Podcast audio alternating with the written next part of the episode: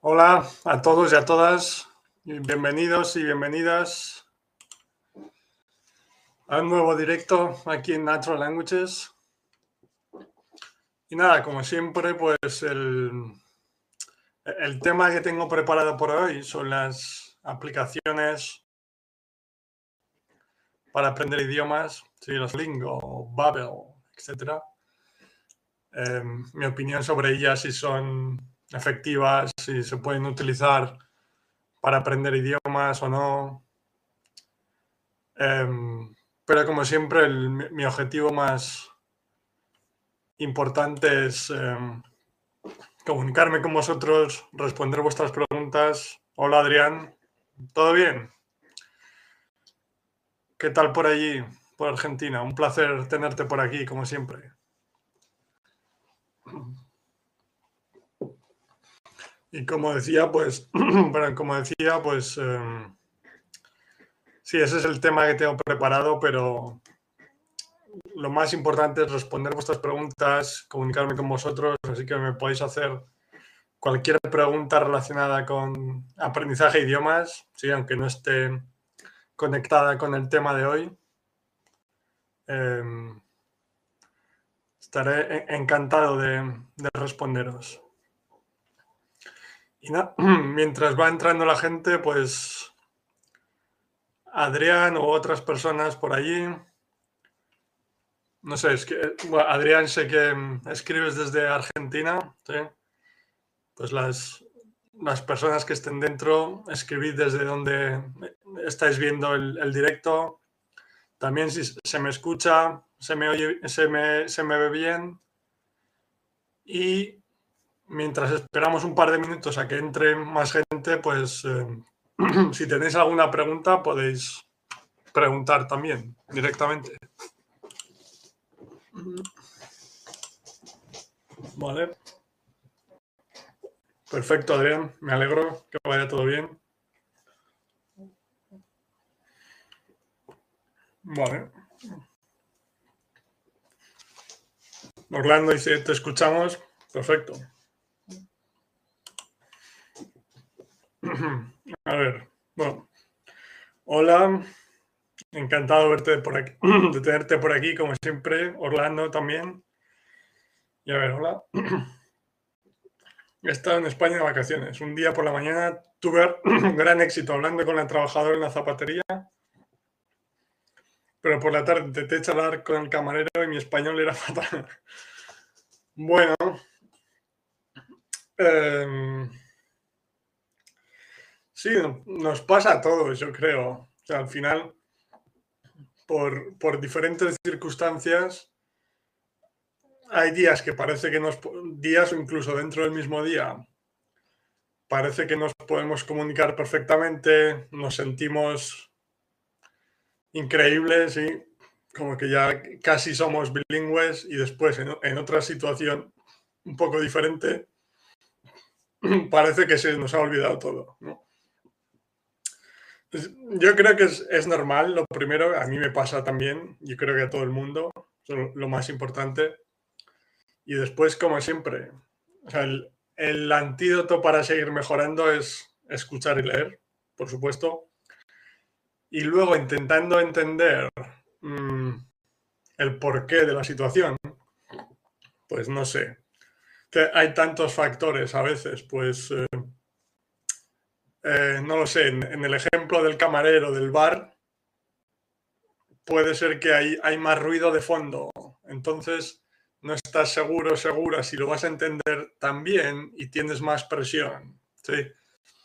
O, no sé, o la, persona de la zapatería es especialmente amable. No lo sé, o por la tarde estás más cansado o más cansada. O sea, hay muchos, muchos factores, ¿sí?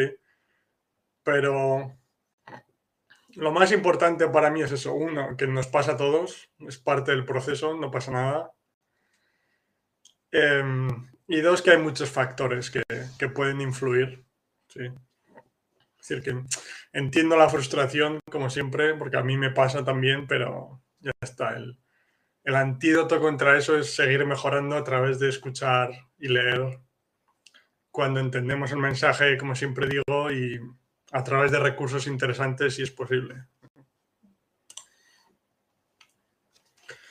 Hola Reggie, un placer tenerte por aquí como siempre. Y sí, como decía, podéis comenzar a escribir vuestras preguntas si tenéis alguna, comentarios.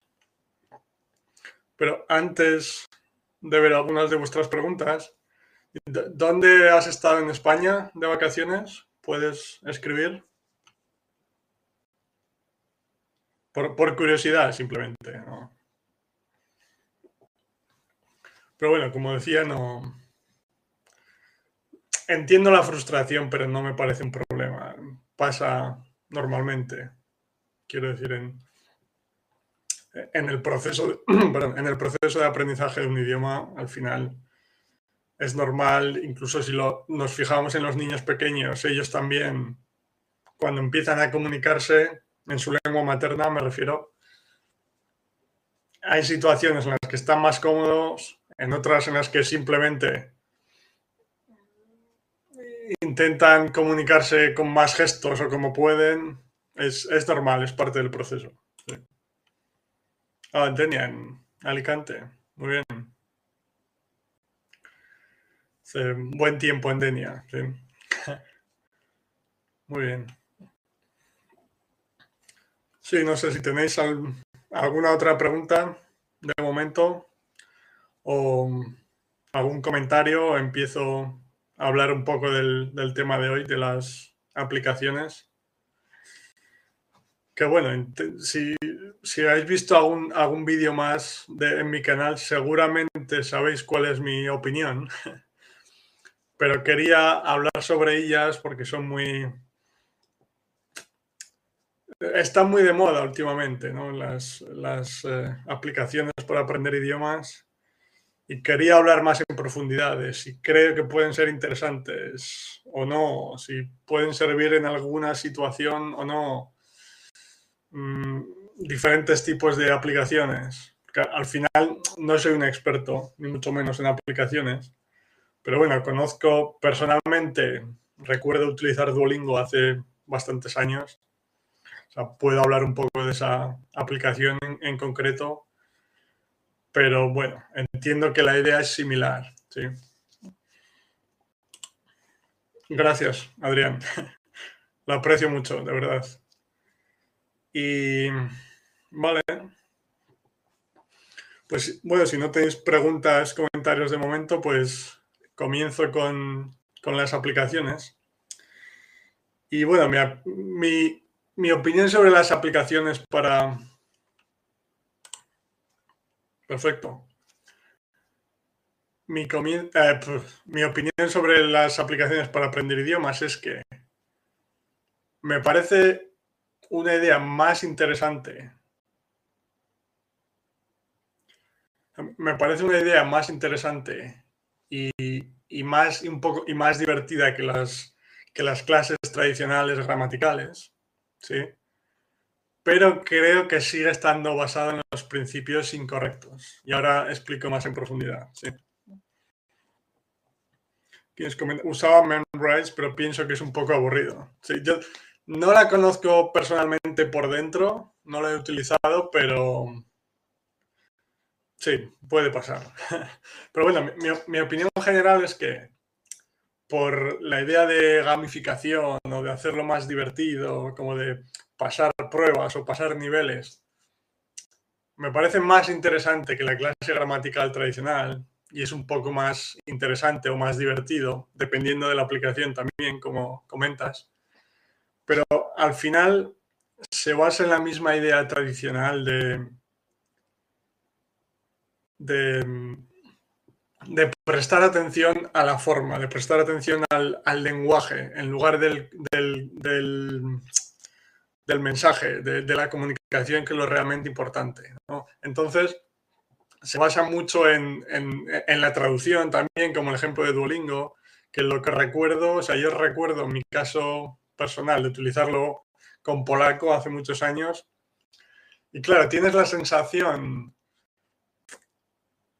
o sea, como, como tienes esa parte de gamificación que comentaba, que subes de nivel, pues, pues te, da la sensación de que estás mejorando. Además, eh, recibes mensajes, notificaciones constantes de muy bien, eh, continúa al siguiente nivel, etc.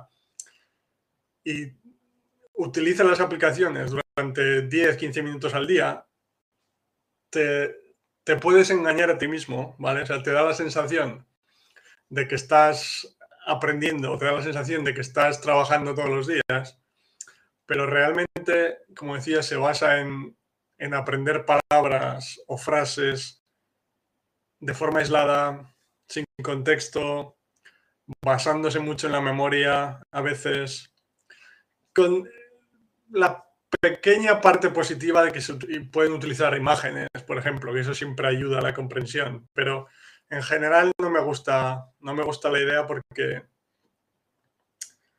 porque no, no aprendemos, no se aprende un idioma al aprender, al prestar atención a la forma, a, cómo está mm, constituido el idioma, cómo, a qué, qué, palabras se utilizan, qué conjugaciones, etc. Sino que, como digo, siempre aprendemos un idioma cuando entendemos, por supuesto, pero cuando escuchamos historias en las que lo importante es la historia en sí, lo que pasa, y no el idioma. Cuando escuchamos podcasts, vemos vídeos, leemos libros en los que nos interesa la historia en sí, lo, que está pasando, entender por qué el protagonista está buscando a, no sé, a un criminal en, en un barrio de Nueva York, no sé, me lo invento. Es decir, la comunicación, el mensaje que hay dentro es lo importante y no el lenguaje en sí, la forma, las, las palabras que se utilizan, las conjugaciones, etc. Entonces, como resumen, la aplicación, las aplicaciones me parece una forma, me parece un intento de hacer más de hacer el proceso más entretenido, divertido, pero de la forma incorrecta, todavía. Y Reggie comenta que. Eh, claro, exacto, exacto. Es decir, aparte de las aplicaciones que te ayudan a, encontrar em, hablantes nativos, eso es, tienes la sensación de que aplicaciones del estilo de Duolingo probablemente te, perjudican porque te ayudan a, reforzar esa, el monitor del que comentábamos, ¿no? esa, esa interferencia del aprendizaje, del conocimiento consciente que comentábamos en otros directos que te hace pensar en todo lo que quieres decir, em, incluso traducir en tu cabeza o eh, construir la frase en tu cabeza mientras la otra persona está hablando porque necesitas tiempo para pensar, etc. Dudar de todo lo que estás diciendo. Sí. Y estoy completamente de acuerdo, Richie. Sí. O sea, como decía, me parece un intento de, de hacer el, de, un intento de hacer más interesante el proceso incorrecto, ¿vale? Si tiene sentido. Entonces, me recuerda un poco a, cuando iba al colegio, instituto, universidad, etcétera, que entiendo que el proceso continuará siendo el mismo, ¿no? En el que te tienes que memorizar información para un examen, ¿sí? Llega el día del examen, lo, lo sueltas todo y ya se te olvida, ¿no? Es decir, que en, todo el proceso educativo, todo el proceso educativo se basa en, memorizar información para casi vomitarla o soltarla en el examen, para probar que, tienes un conocimiento que ya sabemos que una semana después ya ni te acuerdas, ¿sí? Pero pues siempre hay, hay formas de, hacer el, proceso de memorización más interesante o que la memorización sea mejor, etcétera. Pero para mí es una forma de buscar atajos o trucos, etcétera, para intentar acelerar el proceso o para hacerlo de otra forma, pero sigue estando basado en los principios incorrectos. Hola, placer tenerte por aquí también. Para mí aburridas. Ahora está de moda Anki, yo no lo entiendo. Sí. También quería hablar, sí, de Anki, que es la de... Y comenta Adrián que es más fácil la caja de zapatos, aunque tampoco lo sé. La caja de zapatos no entiendo, o sea, no la conozco, pero entiendo que es como Anki, que es sobre flashcards. ¿sí? Y lo mismo, o sea, exactamente. Flashcards me parece el, mejor ejemplo de buscar formas alternativas o buscar formas más eficientes de aprender de forma incorrecta. ¿Vale? Si tiene sentido. Es decir, o flashcards, lo único bueno que le veo, la parte positiva es que la única parte positiva que le veo es que tiene las imágenes muchas veces que te ayuda a asociar la imagen con, la palabra o el concepto, ¿no? Pero eso es, Adrián, sí. La parte positiva de la imagen, como decía, que te ayuda a asociar la imagen con la palabra, con, el concepto. Pero no deja de estar basado nuevamente en, en el aprendizaje consciente de palabras o de frases o de estructuras, como para repetirlas como un loro casi, ¿no? Como para memorizarlas. Y de ahí la idea de, ¿cómo, se llama? En, español, repetición espaciada, supongo. Sí. Es decir, que repetición espaciada, pues que, no sé, basado en la ciencia, que, probablemente es correcto, no digo que no, pero, no sé, tiene un sistema que cada cierto tiempo tienes que revisar las, las tarjetas, para entender, em, o sea, para perfeccionar el proceso de, memorización de esas palabras, etc.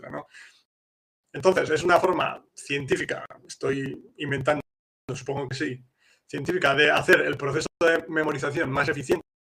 El problema es que el proceso de aprendizaje de un idioma no funciona así.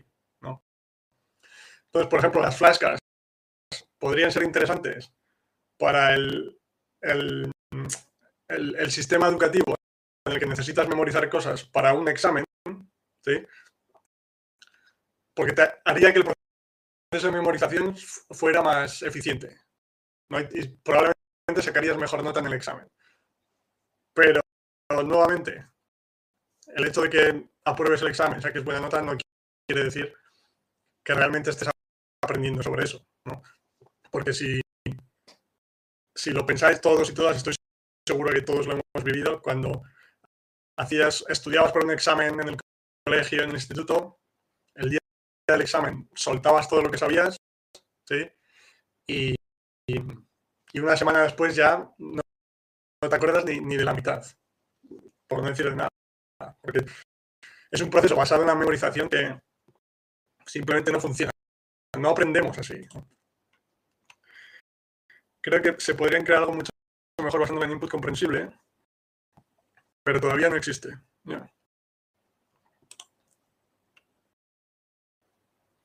Quizá unas historias interactivas, sí. Sí, es, un, tipo de ideas que me gustan, que...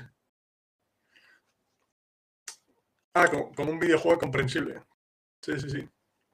yo constantemente estoy pensando en ideas para crear vídeos. Claro, yo no tengo conocimientos para crear aplicaciones, videojuegos, etcétera. Pero, historias interactivas es un, es un, tema que me gusta. Pues no sé, crear historias que, que, lo hago en mis clases a veces, por ejemplo. O sea, creamos una historia en la que en una situación hay tres posibilidades diferentes para, para seguir desarrollando la historia y dependiendo de la, de la opción elegida, la historia va por una parte o por otra etcétera.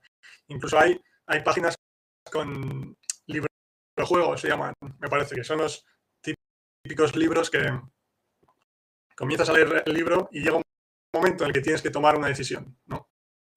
Tú estás, digamos, desde la perspectiva del protagonista, tienes que, no sé, ir a Francia, ir a Italia o ir a España, por ejemplo, ¿no? Entonces, dependiendo de la opción que elijas, vas a una página diferente del libro y la aventura es diferente. Ese tipo de ideas. Me gusta y siempre estoy pensando cómo poder... Em, sí, exacto. Exacto, sí. Se llaman librojuegos en español, creo. ese tipo de ideas, de historias divertidas, interactivas, videojuegos, que te hagan disfrutar del proceso y aprender al, aprender a la misma forma, al mismo tiempo, perdón, porque los creadores de, ellas, de las historias, los videojuegos, hacen el esfuerzo de comunicar de una forma que sea comprensible. Pero bueno, Reggie, en ese sentido, como decía, videojuegos, aplicaciones ya no tengo yo el conocimiento, pero ideas para vídeos, etcétera, Reggie, cualquiera, si, si tenéis alguna idea, me podéis escribir cuando queráis. Y si, la puedo realizar en formato vídeo para, para YouTube, yo encantado, porque siempre me gusta pensar en ideas diferentes. Pero bueno, sí, antes de responder esta pregunta, estoy de acuerdo, Reggie, que las, aplicaciones para encontrar eh, hablantes nativos sí son interesantes, pero porque la aplicación no tiene contenido para aprender idiomas en sí, sino que aprendes a través de la, persona que encuentras. Exacto. Álvaro, según tu experiencia, ¿qué idioma crees que es más fácil dominar para un español? A la hora de entender en cuanto lo escucha, ¿el portugués brasileño o el italiano? Hmm. Eh, en mi caso, bueno, lo primero, el portugués brasileño me parece bastante más fácil de entender que el portugués de Portugal europeo. Pero supongo que lo sabrás. pero porque el, portugués más claro se entiende mejor. Que el portugués, el de una forma, de Portugal, perdón, hablan de una forma más cerrada, más difícil de, comprender. Desde mi punto de vista, en cuanto a la escucha, yo creo que el italiano me resulta más fácil. Es decir, aunque el portugués brasileño... Hmm. o sea, mi, mi, sensación inicial cuando empecé con los idiomas es que, por ejemplo, el, el portugués en general, portugués brasileño todavía más, si lees un libro, es más parecido al español todavía, ¿no? Pero el italiano se entiende mejor en la escucha, yo diría. Entonces, si tuviera que elegir, quizás diría el, italiano, ¿vale? Pero el portugués brasileño en general me parece sencillo de entender para nosotros. O sea, quiero decir que son dos idiomas que, si bien lo que necesitamos para aprenderlos es, son, seguir los mismos principios, ¿no? Es decir, escuchar y leer el máximo posible em, contenido comprensible, sí que es verdad que estos dos idiomas son probablemente los más similares los más fáciles de entender para nosotros. Y ya desde, desde muy pronto puedes ser capaz de entender recursos más interesantes que si estás aprendiendo otros idiomas más alejados del español, digamos. Pero con una pequeña diferencia, diría el italiano al escuchar. Para leer, el portugués me parece más, más similar, sea, más fácil de entender como decía al principio. Luego, después de un tiempo, son dos idiomas que con relativa rapidez vas a llegar a un punto en el que ya puedes entender em, contenidos bastante más interesantes y complejos por su similitud con, los idiomas. Y entre el francés y el inglés. Hmm. También. Hombre, Estoy pensando, porque claro, mi, mi que me viene a la mente es inglés. Pero también depende. O sea, vamos a considerar una persona francesa y otra inglesa que tiene un acento más o menos neutro que se entienda bien. Sí, porque claro, al final es a lo que estés acostumbrado, por supuesto, pero no sé, yo por ejemplo, en el caso de inglés, como el tipo de contenido que más he consumido para aprender el idioma es inglés de Estados Unidos, el acento de Estados Unidos entiendo el 100%, prácticamente siempre. Mientras que si escucho a una persona de Escocia, pues puedo tener problemas a veces. Y lo mismo con francés, pues como he escuchado el francés de Francia, me resulta muy comprensible, mientras que si escucho a una persona de Quebec, de Canadá, por ejemplo, pues me cuesta más, ¿no? Entonces, también depende mucho de la persona y del, tipo de, de acento al que estés acostumbrado. Pero así en general, yo diría que el inglés, quizás, porque el francés tiene esos sonidos un poco diferentes a... Uf, pero no sé. Mm, probablemente diría el inglés, pero es, una pregunta difícil al final, porque... porque en el caso de portugués e italiano, como mis niveles son similares, los puedo comparar mejor.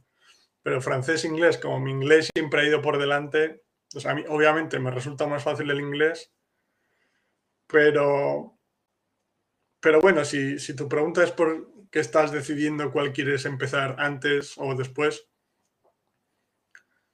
e, en el caso anterior, los dos, como te decía, te van a resultar comprensibles con bastante rapidez, entre comillas, en comparación con otros idiomas, ¿no? Y entonces cualquiera de los dos, no veo una gran diferencia, aunque en la escucha diría el italiano. Y en este caso, quizás el inglés, si escuchas el, el acento al que estás más acostumbrado, en mi caso de Estados Unidos. Pero sí, no sé, no veo grandes diferencias en ese sentido como decía, si, si lo haces por porque quieres decidir cuál quieres aprender, no sé, al final, como son muy similares, o sea, muy similares quiero decir que su, similitud con el español es, no, hay grandes diferencias, ¿no? no estoy comparando francés y japonés, por ejemplo.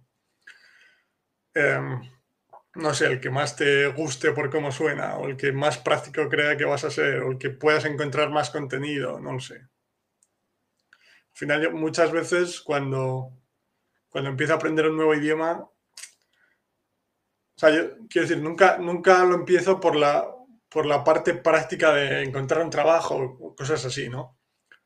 Pero sí, lo primero que veo es cuánta, o sea, lo práctico que es en el sentido de con cuántas personas me va a permitir comunicarme, ¿sí? O sea, cuántas personas lo hablan, digamos, ¿no? Después, ahora que estoy aprendiendo alemán y ruso, por ejemplo, pues sé que esos idiomas, me va, aprender esos idiomas me va a ayudar a comunicarme en su lengua nativa con mucha más gente que si aprendo albanés o, por ejemplo, ¿vale? Pero bueno, no veo grandes diferencias por responder a tu pregunta. Adrián, por te yo empecé a leer la Wikipedia. Sirve como input, pregunto italiano, inglés, francés y hebreo. Es, es escribí mal, pero sirve como input, pregunto. Em, sí, claro, claro. O sea, al final es, como leer un libro, pero bueno, realmente estás leyendo entradas de la Wikipedia sobre temas que te interesen, supongo. Claro, sí. Por supuesto, al final los principios son los mismos, entonces es importante que entiendas el mensaje, ¿no? Porque, como siempre, si no entiendes el mensaje no te está ayudando realmente. Pero, pero sí, sí, por supuesto. Además, como hay tantas páginas diferentes en la Wikipedia, em, pues normalmente vas a buscar cosas que te interesan, puede ser interesante, sí. Nunca, nunca lo había pensado, la verdad, de utilizar la Wikipedia para los idiomas, pero al final es, es leer, sí, es como leer un libro, pero leer sobre un tema diferente, sobre, no sé, sobre, sobre temas que te interesan, etcétera, Pues, pero sí, sí, me parece buena idea, Adrián. Vale. ¿Crees que hay una aplicación de la que podríamos sacar algún beneficio? Ah, aplicaciones. A ver. Que realmente no lo he utilizado nunca. O sea, solo he utilizado con, con polaco, Duolingo con polaco hace muchos años, como decía, antes de saber todo esto. Entonces, podrían podrían servir un poco al principio si es, con, si es un idioma en el que estás empezando de cero, que no sabes nada, te podría servir para aprender algunas palabras de tal forma que después vas a ver un vídeo en YouTube y, y, te resulte más comprensible. Me explico como una base para entender un poco más. Pero es que el, el concepto no me gusta nada en general, entonces es complicado, pero, por ejemplo, sí que hay, sea, no, no, he entrado a ver cómo son eh, exactamente, pero sé que en Duolingo empezaron a crear episodios de podcast, creo que para español, inglés, francés, quizás en algún idioma han empezado a crear episodios de podcast. Entonces, no sé realmente cómo son los episodios. No sé si hablan de temas diferentes o hablan más de gramática y el idioma. Pero si son episodios de podcast sobre temas en general de la vida, pueden ser, pueden ser interesantes. ¿sí? Y luego hay, sí que hay, hay una que, que tampoco lo he utilizado mucho, pero que conozco que se llama LinkU, que creo que o lo ha creado o, habla mucho Steve Kaufman, habla de él, ¿sí? Que ese creo que es más interesante desde el punto de vista de que tiene artículos, eh, historias, etc. Entonces, no es tanto em, las herramientas que utiliza, o sea, no es tanto las, a ver cómo lo explico, las herramientas en sí de la, de la aplicación para aprender el idioma, sino las historias o podcasts que puedas encontrar dentro de la aplicación. Yo creo que ese es el, beneficio más grande que le veo a Reggie. Aparte de las que tú comentas para, para encontrar hablantes nativos, eso perfecto.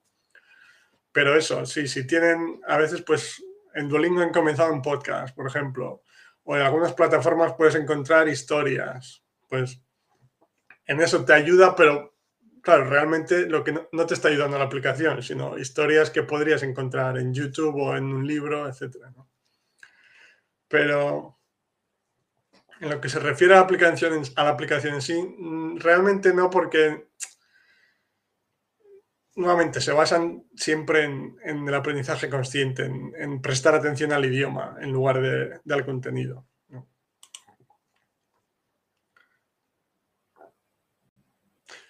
Sí, sí, sí. Acentos de Escocia, Gales, Irlanda pueden ser difíciles comparados al sur de Inglaterra, por ejemplo. Exacto, sí.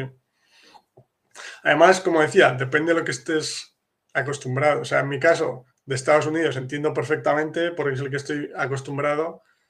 El sur de Inglaterra lo entiendo muy bien, prácticamente todo, pero un poco menos que el de Estados Unidos. Y en Gales, Escocia, Irlanda depende de la persona un poco más también. puede ser más, más sí. Nada, Adrián. Vale. Hola, Anaí. Un placer tenerte por aquí. Necesito hablar inglés de manera fluida. Hay plataformas especiales para profesores. Hmm. ¿Te refieres para, para encontrar a profesores o para, para profesores desde el punto de vista de, estrategias o ideas para enseñar el idioma. Si, estás por ahí, eh, escribe a qué te refieres exactamente. Pero bueno, si, si, lo que estás buscando es aprender tu inglés de manera fluida y estás buscando profesores, pues, hombre, yo siempre digo que dependiendo del nivel, al principio puede tener más sentido buscar profesores porque muy pocos recursos nos resultan comprensibles y es más difícil, ¿no? Mientras que el profesor, siempre que se base en los principios correctos, por supuesto, siempre puede hacer que el proceso sea más interesante porque podéis crear historias juntos y va a modificar su forma de comunicación para que sea comprensible para ti específicamente. Ah, vale, vale, vale, vale, vale. Perfecto, ahí entiendo, entiendo. Profesor de matemáticas, necesito poder dar mi clase en inglés. Ya, ya, ya. Entiendo la idea. Em, a ver, lo primero que se me viene a la mente es que no hay, que lo he comentado muchas veces, que no hay, no hay atajos, no hay, no hay trucos, eh, como quieras llamarlo, para, dar un salto grande de, de, un día para otro, de una semana para otra, de un mes para otro. Eso, o sea, pero para ti, ni para mí, ni para nadie. Me explico. O sea, eso creo que es importante tenerlo en cuenta. Después, em, claro, viendo que. O sea, el, consejo para, para, mejorar tu inglés es el de siempre, el que digo a todos. O sea, escuchar y leer mucho, el máximo posible, siempre que el, el mensaje sea comprensible. ¿Vale? O sea, esa es la forma en la que vas a aprender el, idioma y te vas a comunicar mejor. Ahora bien, al ser profesor, profesora de, profesor, profesora de matemáticas, lo que sí puedes hacer es consumir más vídeos o más contenido relacionado con matemáticas para que, para que estés expuesta a ese tipo de contenido con más em, asiduidad, ¿sí? O sea, más... No me sale la palabra. Bueno, para que te expongas más a ese tipo de contenido, ¿no? Entonces, porque si tú ves vídeos en YouTube, por ejemplo, em, sobre matemáticas, ¿sí? No sé, e, en inglés, por supuesto, claro, pues puedes buscar contenido en YouTube, no sé, clase de matemáticas, clases de matemáticas, pero en inglés, claro. Entonces, de esa forma te vas a exponer a ese tipo de lenguaje, vas a ver cómo dan la, dan la clase los profesores nativos en inglés sobre matemáticas y vas a conocer mejor los términos. Porque al final entiendo que necesitas, si dices que necesitas poder, poder dar tu clase en inglés, entiendo que cuanto antes mejor, ¿no? Que bueno, que es, o sea, al final es lo que todos queremos, pero en tu caso quizás lo necesites más urgentemente. Entonces, e, el hecho de ver clases, ejemplos de clases en inglés sobre matemáticas, en YouTube seguro que hay muchas, o en otras plataformas, va a hacer que te familiarices antes con, esos, con ese tipo de términos, con ese tipo de lenguaje, y de alguna forma puedas, entre comillas, muchas comillas, ¿eh? acelerar el proceso y conozcas ya esas palabras para poder utilizarlas tú después en tus clases. Aunque tú todavía realmente no seas fluido, fluida, como para comunicarte como te gustaría, como realmente al punto al que quieres llegar en inglés, pero al haberte expuesto tanto al contenido relacionado con matemáticas, igual puedes hablar más sobre ese tema, que es realmente lo que necesitas para tus clases.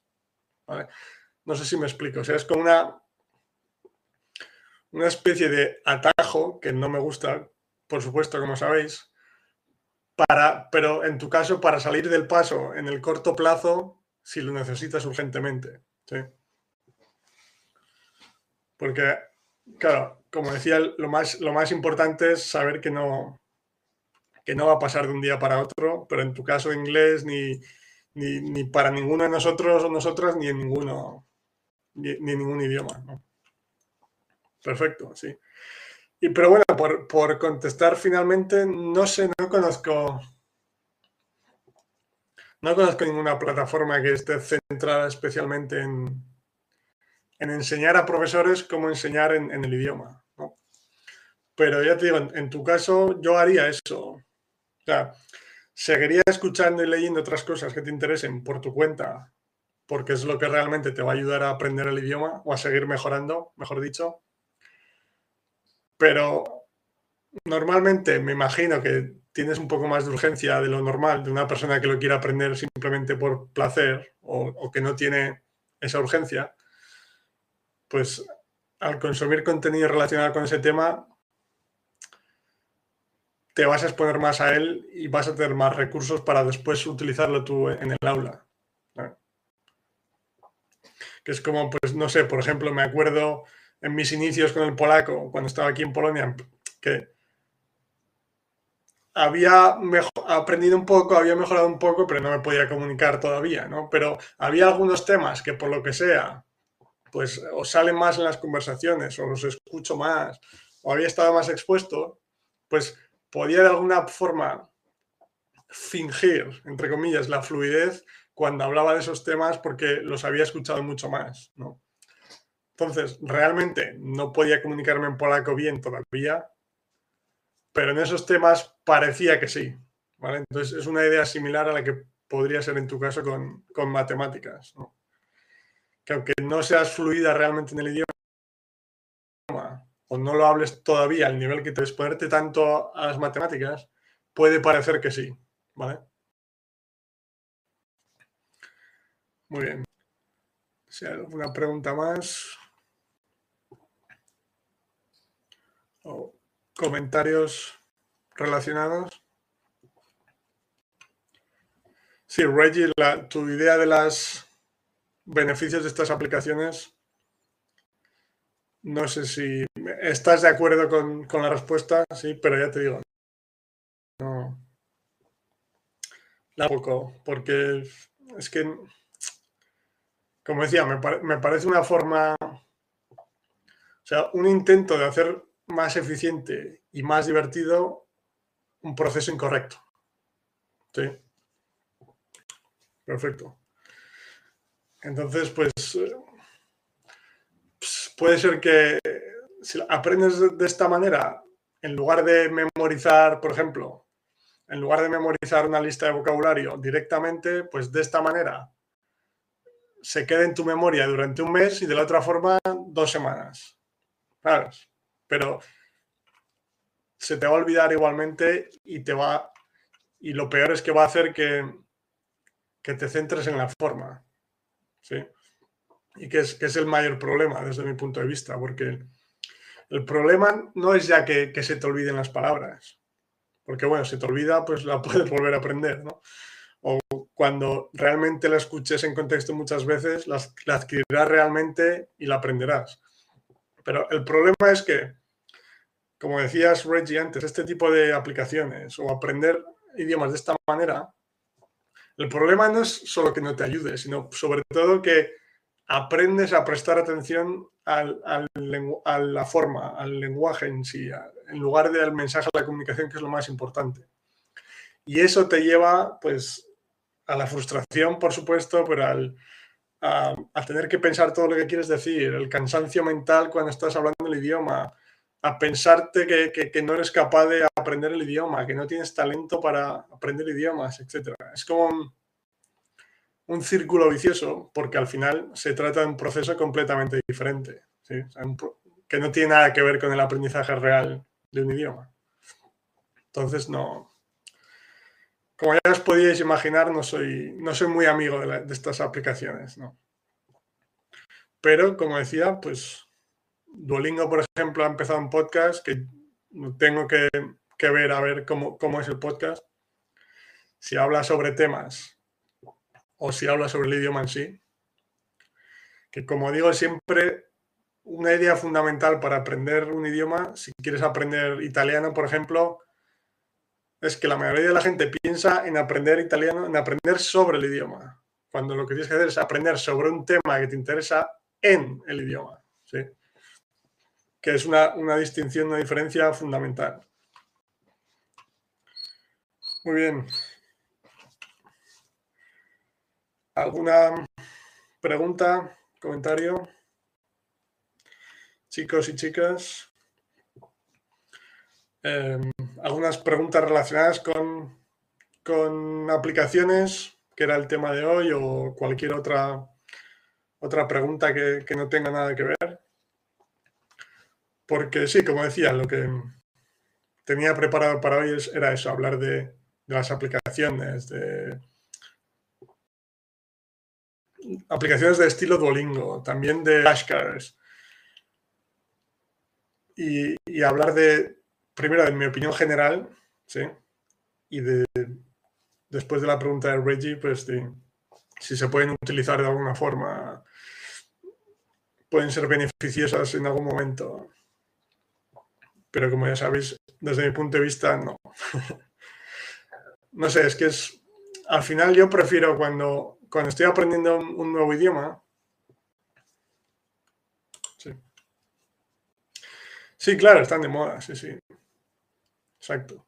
Hombre, es, es una forma muy cómoda de aprender, entre comillas. Como decía, es muy cómoda. Te bajas la aplicación, abres la abres todos los días, em, no sé, eh, las, haces las lecciones durante 10, 15, 20 minutos al día, lo que te lleve, y te da la sensación de que estás aprendiendo, de que estás mejorando. Además, depende de cuál es más o menos divertido, puede ser más o menos divertido, otras no, como comentáis, ¿no? Pero en general, diría que es más divertido que una clase tradicional en la que tienes que memorizar, hacer ejercicios de gramática, etc. Pero al final te estás engañando, yo creo. Reggie, ¿qué pienso de algo como Rosetta Stone? La conozco, he escuchado hablar mucho, pero a ver.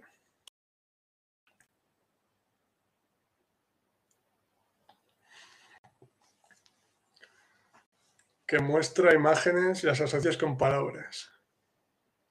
O sea, mm, no la conozco por dentro, entonces entiendo que al final la idea es similar a la de flashcards, ¿no?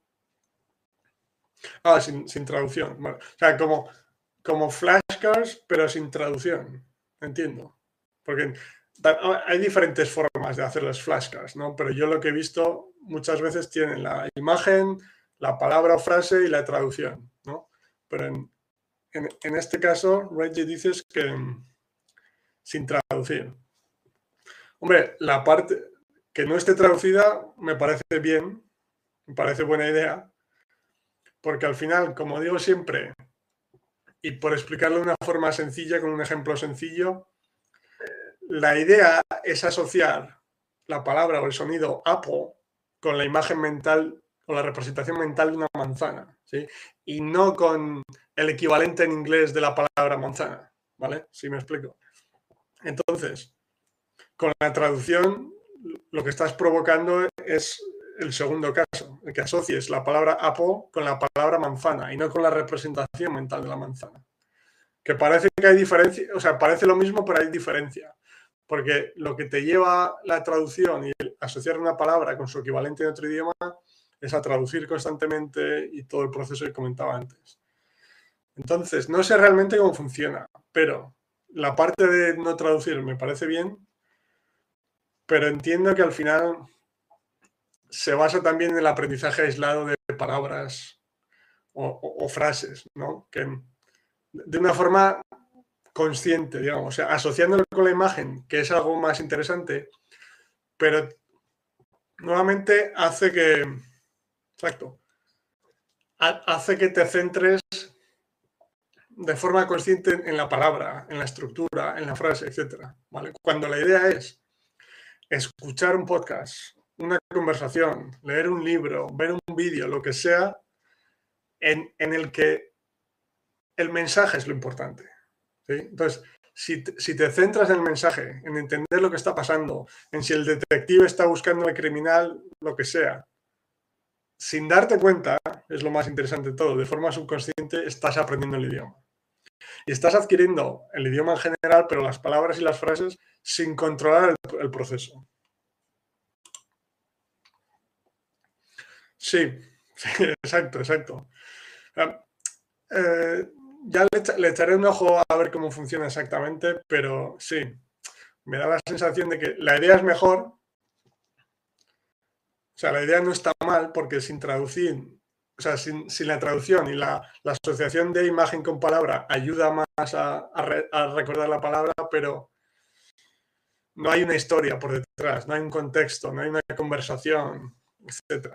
No hay un, tema del que quieres aprender de forma intelectual porque te interesa el tema.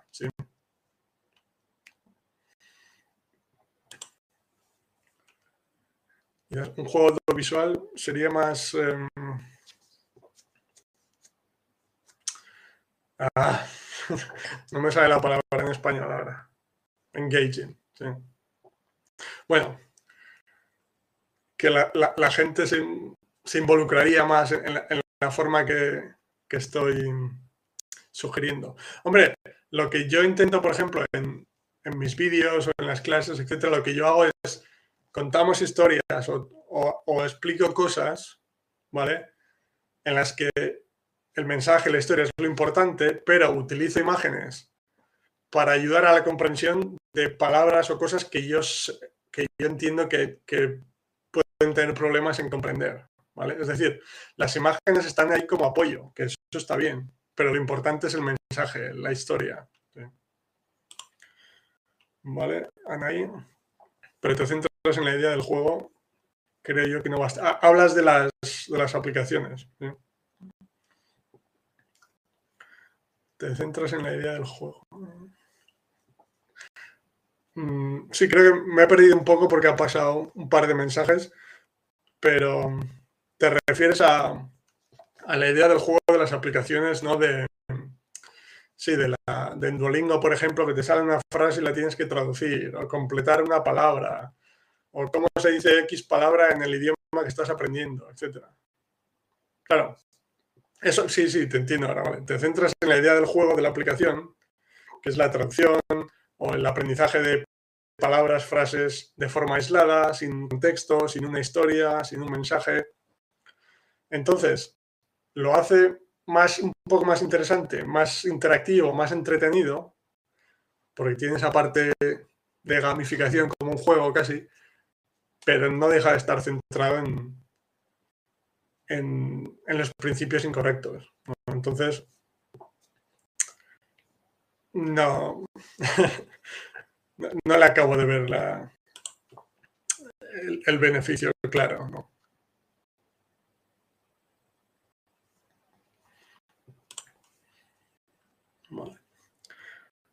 Hola, Oliver. Encantado de tenerte por aquí. Lo primero, ¿te parece la extensión de Chrome Language Reactor? llaman aquí a telefonilla. No es, no es para mí, seguro. ¿Qué te parece la extensión de Chrome Language Reactor para vídeos, vídeos en YouTube o Netflix? Creo que es la extensión que te, te incluye subtítulos de forma automática y puedes parar, o sea, puedes eh, apuntar a palabras específicas y te pone la traducción, me parece. Eh, eh, esa es la, la extensión que te refieres, Oliver, ¿no? Eh, dime si, si es a lo que te refieres. Creo que es esa.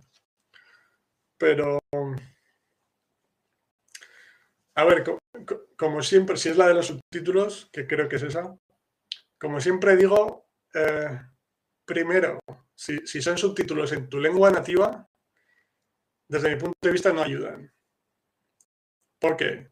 obviamente te ayudan a entender el mensaje, pero porque entiendes la parte en tu idioma nativo. O sea, por ejemplo, si yo veo un vídeo en inglés con subtítulos en español, que es mi idioma nativo, bueno, voy a poner otro ejemplo. Veo un vídeo en japonés con subtítulos en, inglés, en español, perdón, que es mi lengua nativa. Claro, voy a entender lo que pasa porque entiendo los subtítulos en español. Pero no estoy asociando los sonidos del japonés con su significado. Entonces, como estoy leyendo la parte en español, lo que estoy escuchando en japonés casi de fondo, porque estoy prestando atención a los subtítulos, son ruidos para mí, simplemente. Entonces, no sé, puede ayudar a adquirir alguna palabra suelta, que no sé, un personaje que diga una palabra sola, entonces pues leer el mensaje y asociar el sonido con, con, con la palabra. Sí pero te va a llevar nuevamente a lo que llevamos comentando en todo el directo de hoy, que es a, traducir en tu cabeza después cuando intentas comunicarte, cuando intentas entender, etc. Entonces, no me gustan los subtítulos en tu idioma nativo, ¿eh? En un idioma que ya conoces. En el ejemplo de este que comentaba, si veo un vídeo en japonés con subtítulos en inglés, nuevamente voy a entender el mensaje, pero porque entiendo el inglés. Japonés es ruido, simplemente. Y después, subtítulos en, el idioma objetivo, en el idioma que estás intentando aprender. En, este, bueno, el ejemplo que he puesto es complicado porque japonés tiene los símbolos y, digamos, alemán, por ejemplo, que es el idioma que estoy aprendiendo. Yo lo utilizo a veces los subtítulos en alemán porque, porque me ayuda a entender ¿Vale? Antes de continuar, sí. También puedes hacer que las palabras más comunes estén en colores y van por niveles. Por ejemplo, el nivel 2, las 300 blanco. Las demás en violeta, nivel 3, 500, vale, ya entiendo. Em, bueno, ahora voy con esto, pero por finalizar lo que estaba comentando. Subtítulos en el idioma que quieres aprender, en mi caso con el alemán, los utilizo a veces porque me ayudan a entender un recurso que si no los utilizase no me resultaría comprensible. Claro, idealmente, desde mi punto de vista, idealmente, la mejor forma es verlos sin subtítulos, ¿vale? Y buscar un recurso que esté a un nivel que puedas comprender. El problema al principio, en mi caso con el alemán, bueno, ya estoy un pelín más, más arriba, puedo entender más cosas, pero el problema al principio es que los recursos que por su, mm, por su simplicidad somos capaces de comprender, suelen ser cosas como dibujos animados o cosas así que en el medio largo plazo, sobre todo, incluso en el corto, no son tan interesantes para nosotros adultos. Entonces llega un momento que no estás disfrutándolo tanto realmente, ¿no? Entonces, los subtítulos en el idioma que quieres aprender hacen que, que sea más comprensible un recurso un poco más complejo, pero más interesante. Entonces, desde ese punto de vista, me parece bien. Especialmente cuando te ayudan a eso, a entender recursos más complejos. Pero idealmente para mí la mejor forma de consumir algún, cualquier tipo de contenido es sin, subtítulos, de la forma natural, digamos. Y lo que comentas, mm, en general me suena nuevamente a, prestar atención a, a palabras o expresiones concreta, es decir, a prestar atención a la forma, al, lenguaje en sí y no, y no al, contenido. Entonces, más comunes en blanco. A ver, la idea puede no estar mal, pero al final, lo primero es eso, que te, te hace centrarte en, en el idioma en sí y no en el mensaje del vídeo, lo que sea, que es lo más importante. Lo probaré de todas formas para ver cómo es. Y después, las palabras más comunes, me parece también una forma como de, de intentar hackear el proceso también, como, vale, estas son las palabras más comunes, si te las aprendes antes, igual te puedes comunicar antes, ¿no?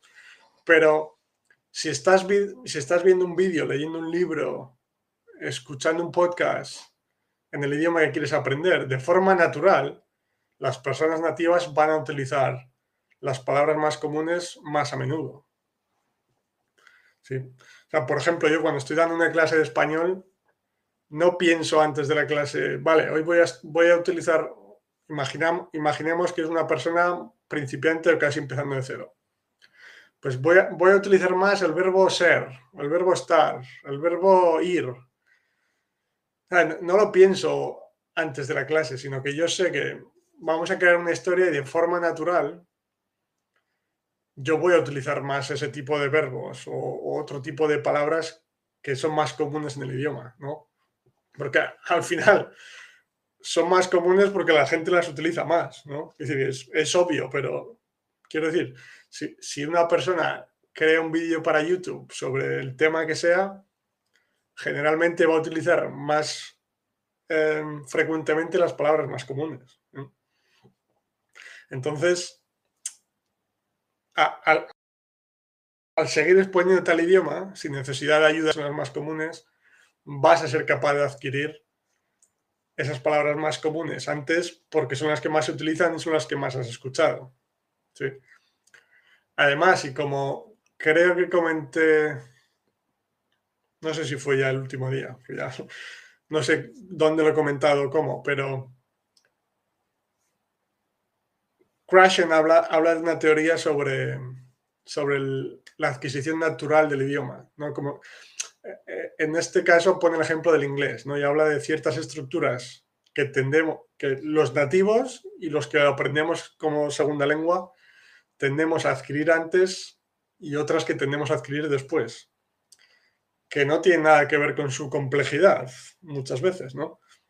Porque hablé del ejemplo de, de que el añadir la S en la tercera persona singular en presente en inglés, que desde el punto de vista consciente es una de las reglas más sencillas que puedes imaginar, pero es una de las estructuras que más tarde se adquieren en el idioma. De hecho, puedes ver gente que se puede comunicar en inglés más o menos bien, pero que continúa diciendo a veces he want, por ejemplo. Es decir, que incluso en el caso de estructuras que puedan ser más parecidas o, palabras que puedan ser más comunes. El hecho de que sean más comunes no quiere decir que las vayas a adquirir antes. O sea, porque... Entonces, en general me parece una idea para buscar un atajo o hackear el proceso, como digo siempre, pensando que, vale, pues si veo las palabras más comunes más a menudo, las aprendo más rápido y soy capaz de comunicarme mejor, aunque sea un nivel básico, porque la gente me va a entender porque utilizo las palabras más comunes. Pero en general me parecen intentos de, atajos, de trucos, de, ¿sabes? Eh, eh, flashcards, aplicaciones, extensiones como estas de que te salen palabras en diferentes colores dependiendo de, lo comunes que sean. Como decía, si echar un vistazo tanto a esto como al Rosetta Stone que comentaba Reggie u otras aplicaciones diferentes para ver si hay algo que se puede aprovechar, digamos. Pero en general me parecen intentos de, de buscar atajos, de acelerar el proceso cuando lo siento, pero ya sabemos que no, no hay atajos para aprender un idioma. Es una cuestión de exponerse a él y tener paciencia, porque el si sigue los principios correctos, el momento acabará llegando. Entonces, no sé, siempre lo intento comparar con los niños pequeños desde el sentido de que con los niños pequeños, en general, yo creo, no intentamos buscar atajos para enseñarles su idioma nativo, ¿no? Simplemente nos queremos comunicar con ellos, modificamos nuestra forma de comunicación para que sea lo más comprensible posible para ellos, pues utilizando objetos, imágenes, hablando despacio, más claro, etc.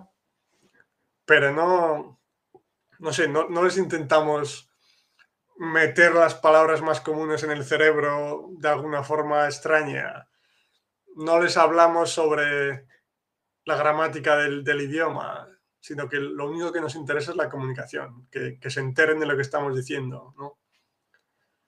Entonces, como digo siempre, no quiero decir que tengamos que hablar con los adultos de la misma forma que hablamos con los niños, pero los, los principios tienen que ser los mismos, desde mi punto de vista, porque es un proceso que funciona siempre. Y es, al final es la forma en la que todos adquirimos otros idiomas. Es como funciona el mecanismo del, lenguaje. ¿no?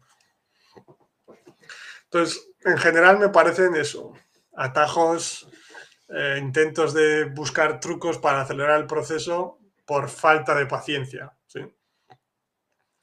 Que lo entiendo, o sea, entiendo que al final nuestro objetivo principal es ser capaz de comunicarnos en el idioma. Lo entiendo perfectamente, es el mío también, sí pero lo siento, pero no hay atajos. Entonces, entiendo que si, si, puedo, si pudiese ser capaz de comunicarme en seis meses, mejor que en un año, pero no va a pasar.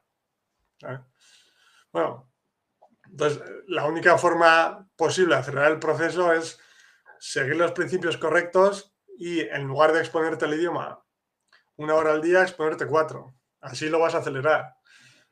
Pero porque una vez que sigues los principios correctos de input comprensible, de escuchar y leer cuando entiendes el mensaje, es una cuestión de horas de exposición. Ahí sí, pero entonces la forma de acelerar el proceso es esa, es ponerse más tiempo al día de la forma correcta. Pero trucos de este estilo no, no me convencen por eso, ¿sí?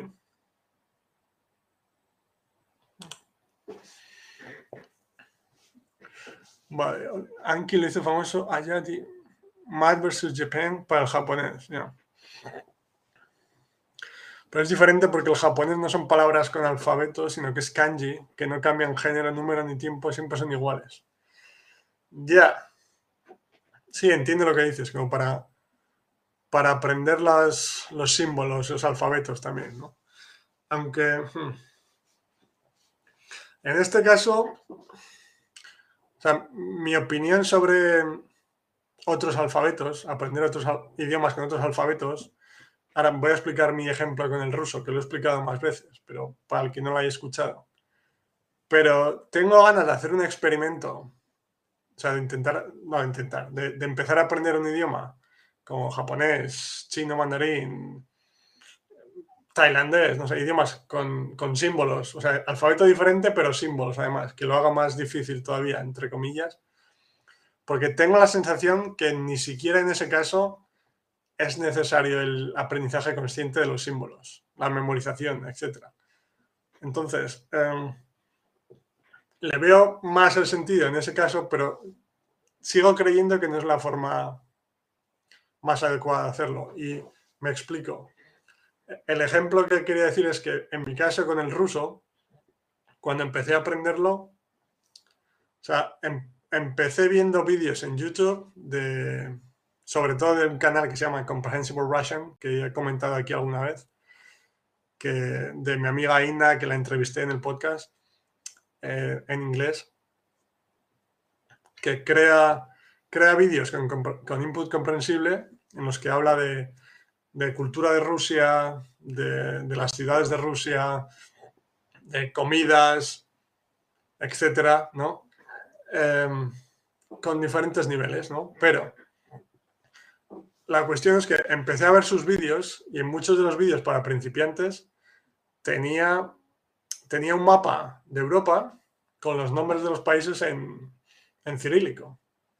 Entonces, después me empecé a dar cuenta que mm, veía, o sea, tenía los nombres en cirílico y digamos que mi cerebro, el mecanismo del lenguaje, no lo sé, se empezó a dar cuenta de que, por ejemplo, la primera letra de Francia, que es, un, es como un círculo con un palo, es la misma que la primera letra de Finlandia.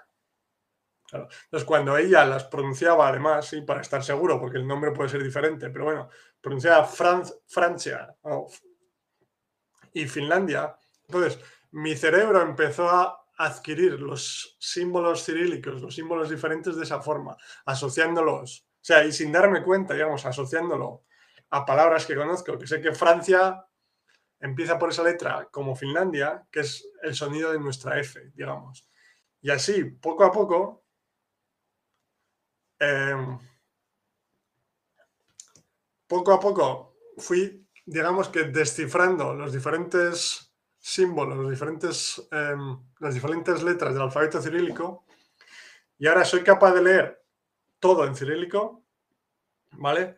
Lo que no quiere decir que em, que entienda todo, ¿vale? Pero quiero decir, si cojo un libro en cirílico, puedo leer todas las palabras porque conozco todas las letras, todos los símbolos. Pero claro, hay cosas que las leo, pero no sé lo que significan, ¿no? Entonces, pero para eso sé que lo único que necesito es seguir escuchando y leyendo cosas más simples. Pero a, lo que quiero llegar es que he aprendido el alfabeto diferente sin necesidad de controlar el proceso, sin necesidad de memorizar, sin necesidad de flashcards, etc. ¿no? Entonces, quiero hacerlo con otros idiomas, o árabe, o incluso el, hebreo árabe con vuestros comentarios, para de alguna forma probar que se puede hacer sin necesidad de, eso. ¿no? Entonces, sí. Adrián comenta, el problema es para leer hebreo que no tiene vocales. Que a lo mejor sería escuchar creo en este caso. Vale. Ah, ya entiendo. Dice Ray, claro, que en hebreo y otros idiomas semíticos no, escriben las vocales. Vale, vale. O sea que es, importante escuchar mucho en esos idiomas antes de, empezar a leer. Ya. Sí, entiendo, claro, pero claro, en el ejemplo de tener un profesor, Adrián, por ejemplo, si creáis una historia en hebreo y cuando te dice una palabra que gracias al contexto, una imagen, un gesto, e, entiende su significado y a la vez la escribe o va escribiendo la historia, aunque no ves las vocales, pero asocias, ya asocias la palabra que estás escuchando con el concepto mental de lo que quiere decir y con cómo se escribe. ¿Me explico? Entonces, aunque realmente no ves las vocales, pero ya empiezas a asociar conceptos, palabras con, cómo se escriben. Pero bueno, como decía, esto es algo que quiero experimentar en primera persona para ver lo que se siente, digamos, en idiomas con símbolos que sean todavía más diferentes, porque el cirílico al final tiene letras, cosas diferentes, pero es más similar, digamos, a un alfabeto, alfabeto latino que no el kanji en japonés o, u otros similares, ¿no? Entonces, es algo que quiero probar y que lo comentaré más en profundidad cuando lo pruebe en primera persona, pero... Pero claro, sí, aquí dices... La televisión de Israel tiene subtítulos abajo. Claro, y cuando... Claro, si, si ves un, un programa de la televisión de Israel con los subtítulos, pero eh, entiendes lo que está, lo que está, o sea, entiendes el mensaje, lo que está pasando, iba a decir. Pues claro, estoy pensando. E, e, en mi caso con el cirílico y con el ruso, aprendí a descifrar las letras, como decía, también porque entendía que se refería a Francia, a Finlandia, en el ejemplo que ponía, pero también lo escuchaba. Entonces, aunque realmente no supiese que era Francia y Finlandia, si escucho las dos palabras y escucho que, y entiendo que empiezan por el mismo sonido, lo podría haber asociado igualmente. Entonces, si estás leyendo los subtítulos en la televisión de Israel y escuchando a la vez, no sé hasta qué punto puedes asociar los sonidos con la escritura aunque no entiendas lo que significa, que no me parece ideal, ¿vale? Pero, claro, si no tienes a disposición un profesor, por ejemplo, o, contenido específicamente creado para principiantes o para el nivel que tengas, pues puede ser más complicado. Perfecto. Pero sí, el consejo de Reggie me parece, me parece correcto. Al final, si es algo que te está costando más, es complicado, sí, sí.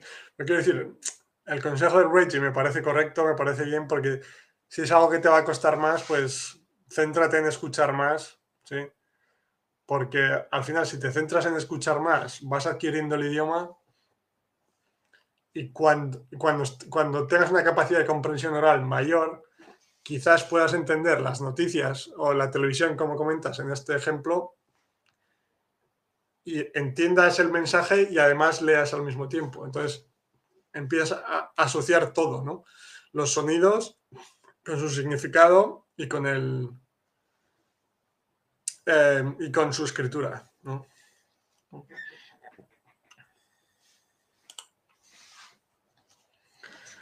Kanji es una palabra. para leer confortablemente un artículo se necesitan 2.300 según el gobierno japonés. Interesante. sí, sí, sí, exacto, pero quiero decir, em, tal cual, dice Adrián, vale. Perfecto. Entiendo, pero... Ya, ya, claro, es, diferente en el sentido de que una palabra en español, o en inglés, o en italiano, etcétera, al final es una combinación de letras, mientras que cada kanji es una es un símbolo en sí que representa una palabra. no se puede dividir más como las, como las palabras en, letras, ¿no? Pero aún así, tengo la sensación de que necesitas 2.300 para... O sea, que me creo lo que dice el gobierno, pero bueno, sea el número que sea, necesitas reconocer todos esos símbolos para poder leer el artículo pero eso no quiere decir que aprender memorizando. Es, es a lo que quiero llegar. ¿sí? Sino que los puedes adquirir de una forma natural. Porque al final, o sea, no sé cómo lo hacen con los niños pequeños en Japón o en China o en, países con ese tipo de, de escritura, pero no creo que los niños pequeños se memoricen todos los símbolos. O sea, no creo que sea esa la forma en la que ellos aprenden. Es decir, que a lo que voy es que si el proceso funciona con los niños de una forma natural, todos tenemos esa capacidad de hacerlo. Entonces, me creo tiene sentido que, necesites conocer tantos símbolos para poder leer confortablemente, pero mi punto principal, lo que quiero, lo que quiero dejar claro y que quiero demostrar, como decía, aprendiendo un idioma de esos por mi eh, yo mismo, es que no necesitas adquirirlos memorizando, o sea, no necesitas aprenderlo memorizando, ¿sí? Porque, claro, no sé, el, alfabeto cirílico, que tiene, no sé exactamente cuántas letras tiene, pero al final un número asequible, digamos, lo mismo, te puedes engañar a ti mismo un poco y te puede parecer la forma de aprenderlo, porque es, es asequible, entre comillas, si son 30 caracteres, por ejemplo. Pero claro, si ves 2300, digamos que casi se, me hace más evidente con el ejemplo japonés pensar que es imposible que, memorizarse a la forma de aprender em, a leer en japonés, ¿no? Porque claro, memorizar 2.300 símbolos, además tiene que ser un proceso doloroso, pues si los memorizas, estar leyendo y tener que recordar lo que significa cada símbolo, ¿no? Como decir, este símbolo para, este símbolo qué, este símbolo arigato, lo que sea, ¿no?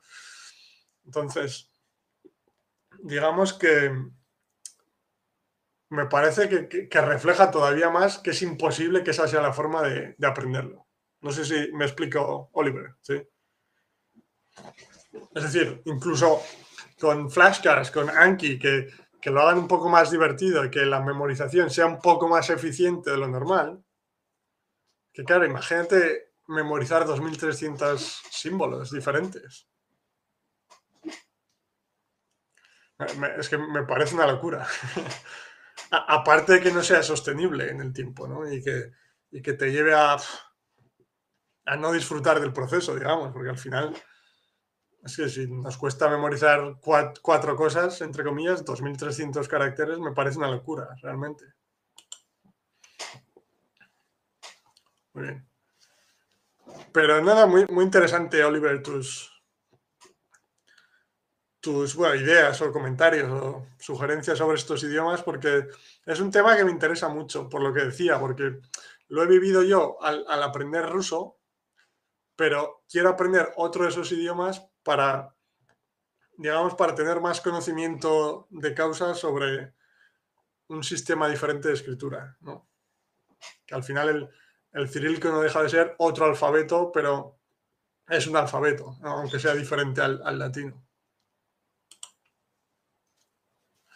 Lo bueno es que después hay palabras que se forman juntando dos o tres kanjis, entonces si te sabes los kanjis adivinar la palabra y se acumula vocabulario más entiendo.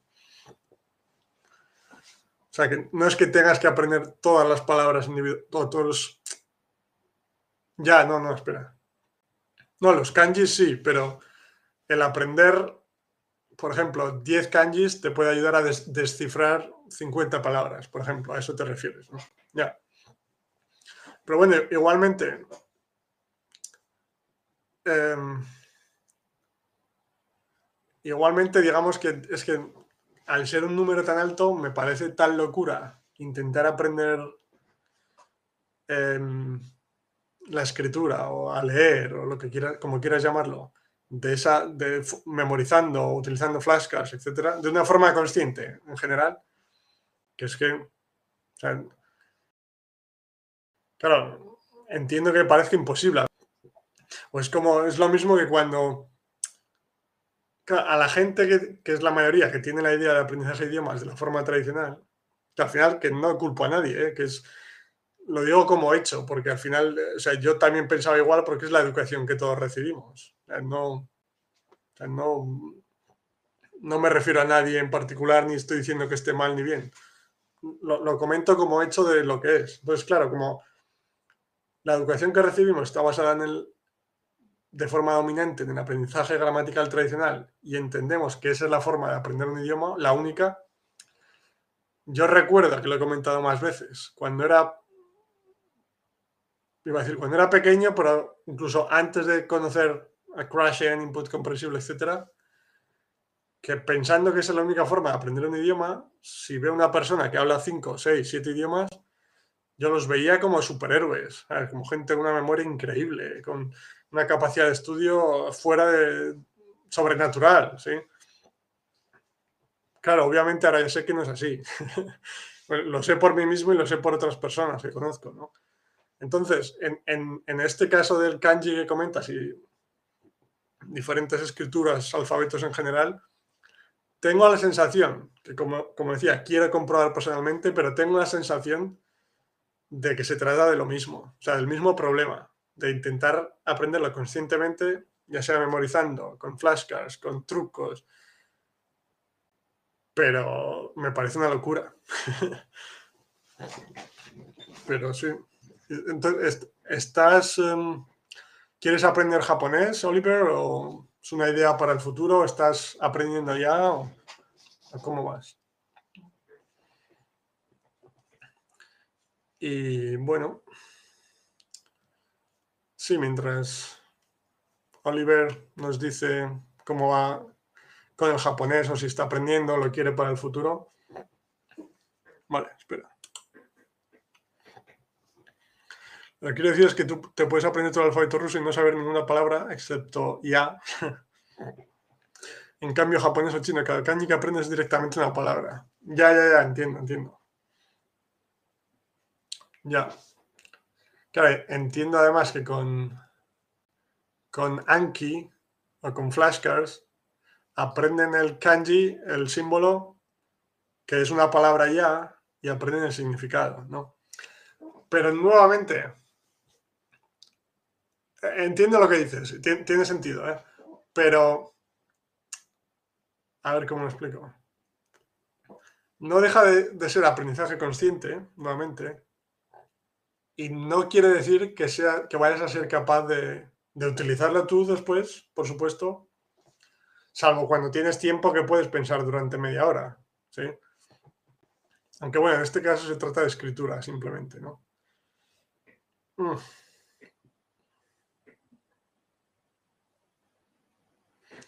Ya, ya, entiendo la diferencia. Mm. Tengo que reflexionar un momento.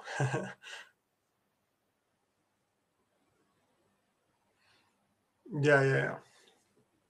Pero bueno, en, cualquier caso, entiendo lo que dices, pero a lo, que me refiero es que en japonés o en chino puedes adquirir todos esos símbolos kanji sin necesidad de, aprenderlo conscientemente. Es decir, que vas a tener ese mismo conocimiento de que este símbolo necesita, eh, significa X. ¿Sí? Ya, si quieres leer, no hay otra forma de aprenderlos. Hmm. Bueno, ahora voy con esto. Termino que al final, de la forma natural, digamos, eh, adquieres que este símbolo significa esta palabra, ¿sí? Igual que de la otra forma, pero se va, se va a quedar realmente en, tu, en tu cabeza, digamos, y vas a ser capaz de utilizarlo después, porque lo, adquieres de forma subconsciente en lugar de memoria. Pero en este caso, me acuerdo, Oliver, que yo, por ejemplo, fui a fui una semana a una conferencia en Francia que hay para profesores que enseñan con input comprensible, etcétera. Fui dos años. Y en uno de los años, por las mañanas, digamos que muchos de los profesores hacíamos de estudiantes en, una clase de un idioma que no hablábamos, que daba un profesor con más experiencia para ver cómo lo hacía, etc. Y recuerdo estar en una clase de chino, que obviamente en ese momento no, no sabía nada, y bueno, ahora he visto algún vídeo y tal, pero tampoco... O sea, que empezaba a decir absoluto y, y recuerdo, y mira, ahora me ha venido a la mente, esto puede ser interesante para Adrián con el hebreo también, en lo que comentábamos de escuchar antes primero. Recuerdo que en las primeras dos clases o así, creamos una historia simplemente hablando, ¿sí? Era una historia sobre Spider-Man, parece que, no sé, Spider-Man va al supermercado, compra zanahorias, lo que sea, me lo invento, ¿no? Es decir, creamos una historia que entendíamos gracias a, a los gestos, a las imágenes, al contexto, lo de siempre, los dos primeros días. Pero luego ya el tercer día, creo que era ya, eran cinco días, pero el tercer día, lo que hizo esta profesora es escribir la historia completa con imágenes para ayudar a la comprensión. Y los diferentes símbolos los escribía con diferentes colores. Es decir, que de esa forma, o sea, como conocíamos la historia y cómo iba, porque eran cosas muy sencillas, pues Spider-Man va al supermercado a comprar zanahorias, bla, bla, bla. Como conocíamos la historia y cómo, cómo se desarrollaba, y gracias a las imágenes éramos capaces de asociar eh, un símbolo gracias a conocer la historia, la imagen y el color, porque después lo veíamos nuevamente, y, ese símbolo se quedaba en tu memoria sin necesidad de, memorizarlo. ¿Me he explicado, Oliver, y el resto? ¿Tiene sentido? Como decía, es algo en lo que quiero profundizar más porque me interesa, pero digamos que era una forma de... Claro, en ese caso necesitas a alguien que, te lo haga de esa forma, ¿no? Porque por tu propia cuenta es más complicado. Pero... Perfecto, Adrián. Digamos que, que así, gracias a, todo el contexto que te ayudaba a entender y asociar las cosas, y a, las mismas palabras, eh, los mismos símbolos utilizando los mismos colores digamos que te ayuda a recordarlo todavía más sin necesidad de memorizarlo conscientemente. Porque e, entiendo lo que dices, pero es que al final me parece tan imposible, digamos, que, que no puede ser la forma. No sé si me explico, ¿sabes? Es como que, o sea, los hablantes nativos ah, saben escribir, saben leer, acaban adquiriendo eso y no creo que sea memorizando, es que no puede ser. Entonces, si es algo que ya ha funcionado en otros humanos, digamos, mi sensación es que tiene que ser, o sea, la forma natural tiene que ser la forma de adquirir incluso eso. Porque es que no me parece plausible memorizar 2.300 caracteres. Pero bueno, como, siempre ya profundizaré más, profundizaré más en, en este tema. Y bueno, ¿alguna pregunta más? Adrián, Oliver, Reggie, eh, otras personas.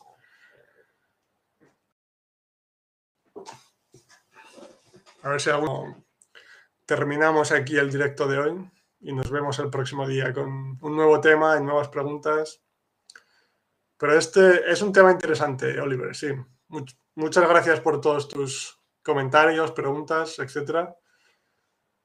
Porque es un, es un tema que me interesa mucho por eso. Porque sí, veo que es la forma en la que todo el mundo piensa que, que se necesita aprender esos símbolos si, si quiere ser capaz de leer pero es que me parece tan, tan imposible, tan antinatural, que es que no, no, puede ser esa la forma. ¿Vale? Pues nada. Muy bien, pues gracias a todos y a todas por, por estar aquí hoy, como siempre. Y, nada, si no tenéis ninguna pregunta más, pues terminamos aquí y nos vemos la próxima semana con un nuevo directo. Y igualmente, Reggie, que pases un buen día, buena noche, gracias a ti también por entrar y como siempre, os, em, cualquier pregunta, sugerencia, idea, tema que os interese, que queréis comentar, estoy disponible siempre en comentarios en YouTube, en mi correo, Instagram, Facebook, Twitter, en todas partes. Me podéis escribir cuando queráis. Estaré encantado de continuar la conversación, hablar sobre diferentes temas porque me encanta y porque estoy convencido de que así podemos todos disfrutar más del proceso de aprender nuevos idiomas, eh, ayudarnos los unos a los otros, las unas a las otras con diferentes ideas. Y en particular esto que comentas, Oliver, de los símbolos es algo que quiero profundizar más personalmente y probarlo personalmente aprendiendo un idioma de ese estilo para corroborarlo un poco, porque es que, como decía, estoy convencido de que no puede ser la forma de aprender eso, porque es que es, parece demasiado difícil. Muy bien, pues gracias a todos y a todas. Nos vemos la, la próxima semana. Chao, gracias.